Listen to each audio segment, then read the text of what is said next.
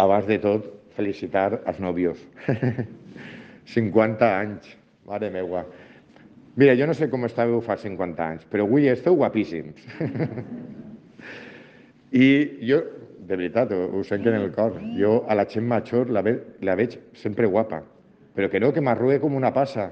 Sí, però és la història, la vida que portem damunt i que és fruit de, de la veterania, de la història, i mireu, 50 anys després esteu així, rodejats de molts que no estaven en aquest moment, jo crec que vosaltres no estàveu. I els nets, que estan allà al fons, menys encara. Però que bonico que vingau vosaltres, si n'hi ha gent que forma part d'esta parròquia i de la història de la parròquia, sou vosaltres. Formeu part de... Vosaltres vegereu l'obra, com se, se va fer això. Es casareu així? En, la en Sant Miquel. La, Sant Miquel, les fotos més boniques. De tota manera, formeu part de la història d'esta parròquia i és bonico i la gent, i la gent de la parròquia ens alegrem molt de que estigueu avui així, no? Perquè vos han acompanyat en estos 50 anys i vosaltres us haveu acompanyat també en estos 50 anys. Benvolguts, no? En, en, la parròquia. Pues bé, vaig a fer la homilia del diumenge, que toca, la, la del diumenge 12. Después ya os diré más cosas. Pues bien, domingo 12 del tiempo ordinario y seguimos en este ciclo B haciendo la lectura continua todos los domingos hasta que lleguemos al final, la lectura del Evangelio de San Marcos. Todavía estamos al principio, estamos todavía en el capítulo cuarto, por lo tanto, mucha vida y mucha historia le queda por delante a Jesús hasta llegar a Jerusalén y llegar a la, a la pasión y resurrección. Estamos en el principio. Como digo muchas veces, cuando nos ponemos delante del Evangelio, nos ponemos delante de Jesús, hay que ir mucho más allá de lo que escuchamos. Y hay que saber adentrarse en el sentido del Evangelio que suele ser mucho más profundo de lo que aparece eh, a primera vista. Porque, ¿qué aparece aquí? Un Jesús milagrero que tiene poder y que es capaz de calmar el, viento y las olas. El Jesús que muchas veces es el que nos gusta, el Jesús que cura enfermos, el Jesús que multiplica panes y peces, el Jesús que calma la, tormenta. Y a veces tenemos esa imagen de Jesús como un milagrero, como un santero, que lo único que viene a traernos es ese milagro y es lo único que le pedimos. Pues nada más lejos de la realidad. Esto es mucho más profundo. Este Evangelio está lleno de signos, signos que una vez los interpretamos nos ayudan a adentrarnos en la interpretación de la Sagrada Escritura, porque son signos que aparecen muchas veces en la Sagrada Escritura y que siempre tienen el mismo significado. Una pequeña introducción para adentrarnos. Jesús, al principio de su vida pública, está rodeado de un montón de gente, el gentío. Pero cuando llega a la orilla del lago, dice el Evangelio, dejando a la gente, se lo llevaron en barca. ¿Y quién subió a la barca? A las barcas, porque dice que son varias. Pero ¿quién iba en esas barcas? Los discípulos. El gentío no. Los simpatizantes y los curiosos se quedaron en la orilla. Solo los discípulos subieron con él y lo acompañaron a la otra orilla.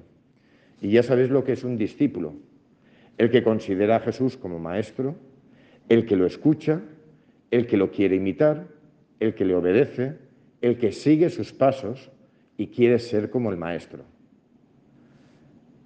Si no eres eso, no eres discípulo eres simpatizante, eres un curioso que te quedas en la orilla, pero no vas con Jesús. Cierro aquí el paréntesis para abrirlo al final. Y suben a la barca, mirad, y se adentran en el lago de Galilea.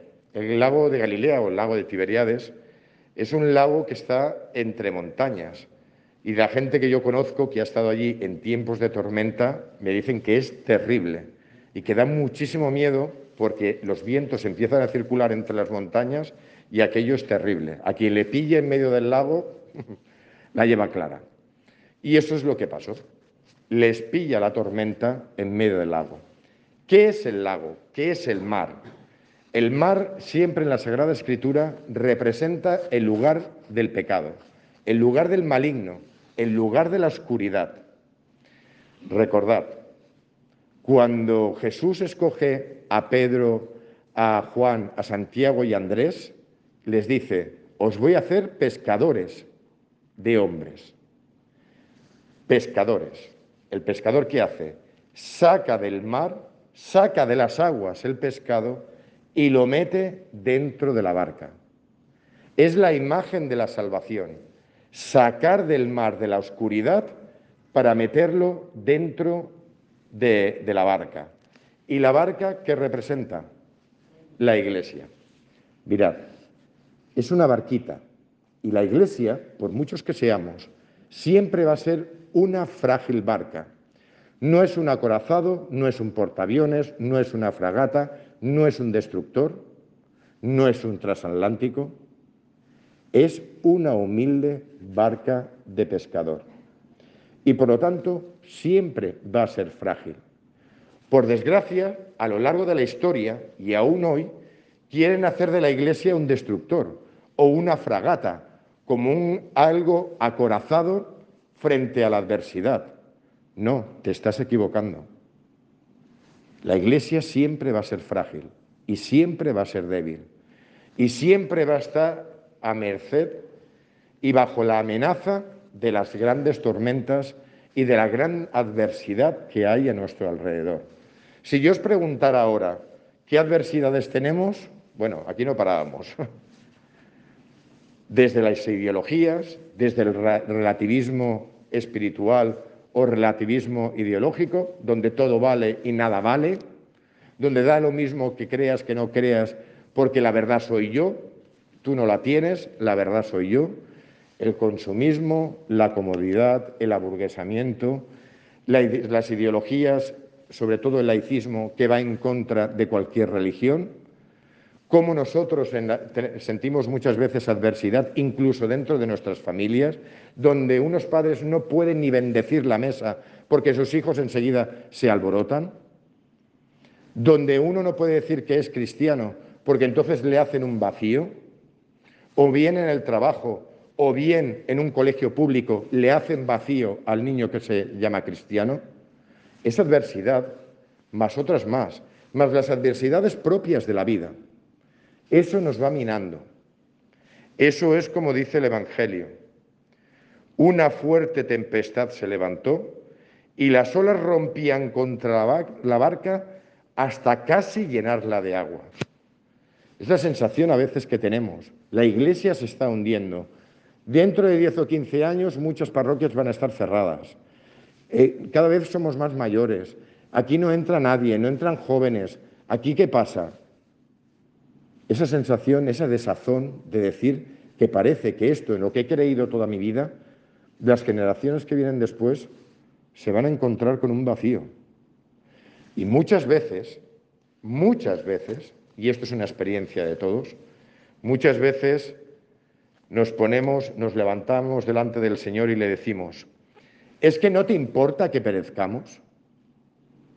Bien a nivel de iglesia, o bien a nivel personal, con todas las dificultades y todas las tormentas que nosotros vivimos en nuestra vida. ¿Cuántas veces le habremos dicho al Señor, es que no te importa lo que estoy viviendo? ¿Es que no te importa mi sufrimiento? ¿No te importa lo que está pasando? ¿Dónde estás? Dice el Evangelio que Jesús estaba dormido en un cabezal. ¿No te importa? ¿Estás dormido? ¿Yo sufriendo y tú dormido? Y en un momento, cuando toca, cuando toca, Jesús se puso en pie, increpó al viento y dijo al mar, silencio y enmudece. Mirad, esto es una experiencia personal que yo tengo en mi vida. ¿Cuántas veces yo he estado a punto de caer en el abismo? ¿Cuántas veces he estado al borde del barranco?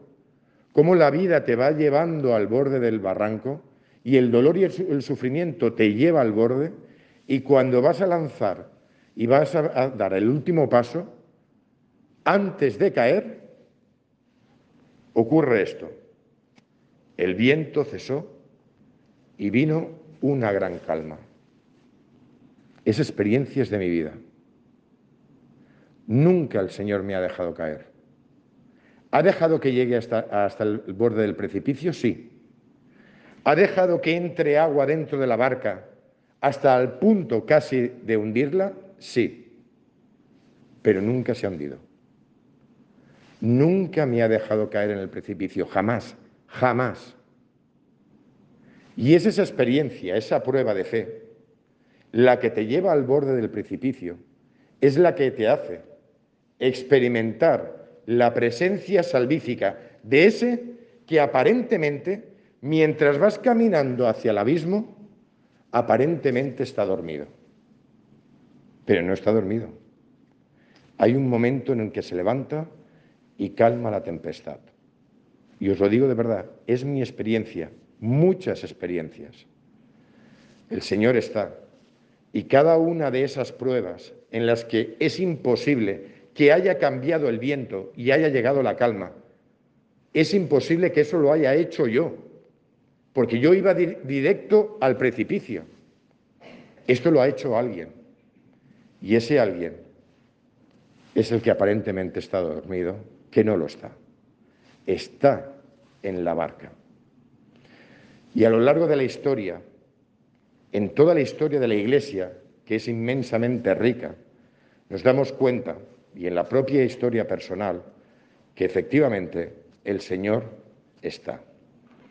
Nunca se va a hundir la barca de la Iglesia, aunque aparentemente lo haga, porque el Señor está. Y tú nunca te vas a hundir si tú estás dentro de la barca, no te hundirás, porque si estás dentro de la barca, el Señor está en la barca. Mirad, ¿y cómo aumentamos nuestra fe? Pues es muy sencillo. El roce, ¿qué hace? El cariño. Y el cariño genera confianza. El roce de los discípulos, recordad, llevo dos semanas hablando del discipulado. El discípulo es el que está dentro de la barca, es el que tiene el roce con el Señor, es el que genera cariño con el Señor.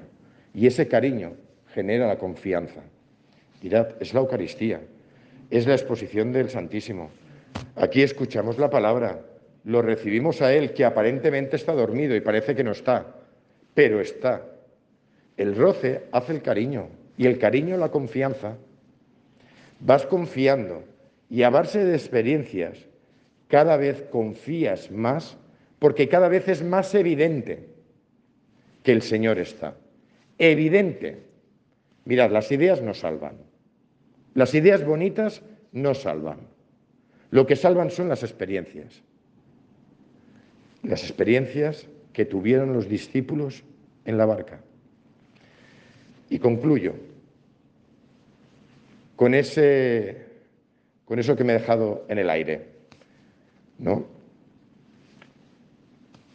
El gentío, es decir, los simpatizantes y los curiosos se quedan en la orilla.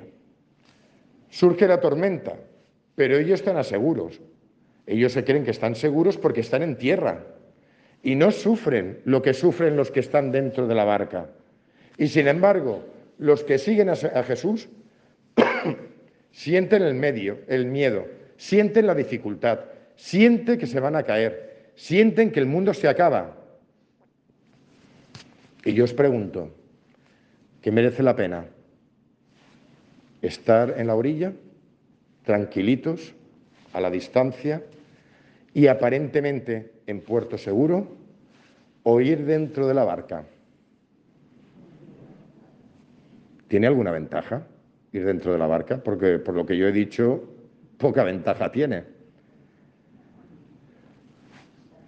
Fijaros, esto es lo que ocurre hoy en día. ¿eh?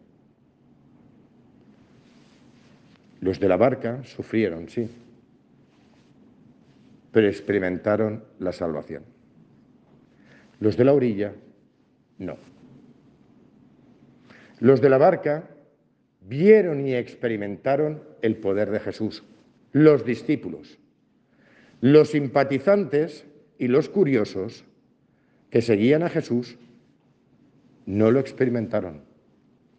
Y hay muchos que se llaman cristianos que no dejan de ser simpatizantes y curiosos y que se pierden lo mejor. Creen que están en puerto seguro. Total, no me hace falta la misa, no me hace falta la palabra. Jesucito, Jesucito, le digo yo cuatro cositas y voy a ver si busco el milagro, que es lo que hacían los curiosos y los simpatizantes, detrás de él para ver si conseguían el milagro de Jesús. Pero eso sí, fuera de la barca. En puerto seguro, yo mi vida, yo mis seguridades, yo lo mío, porque ir dentro de la barca como que eh, te genera mucha inseguridad. La seguridad es la que yo tengo, en el puerto y en tierra firme. Bien, es una forma de vivir, es una opción, pero te pierdes lo mejor. Te pierdes lo mejor porque esa experiencia que tuvieron los discípulos, los de esa barca y los de las barcas de alrededor, la experiencia que tuvieron estos discípulos fue fundante. Ya no volvieron a dudar, porque experimentaron el poder de Jesús, un poder real. Hermanos, que Dios en su inmensa misericordia continúe iluminándonos y haciéndose experiencia por medio de Jesucristo.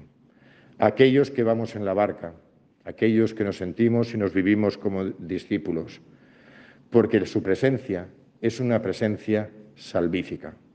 Y esa experiencia salvífica que es real, que no es una idea bonita, sino que es algo real, es lo que llena de sentido y de esperanza la existencia humana que Dios en su inmensa misericordia, por medio de la Eucaristía, por medio del Santísimo Sacramento del altar, por medio de la presencia de ese Jesús que parece dormido, nos haga sentir que Él está con nosotros y que no nos dejará caer nunca, porque Él ha venido a salvarnos.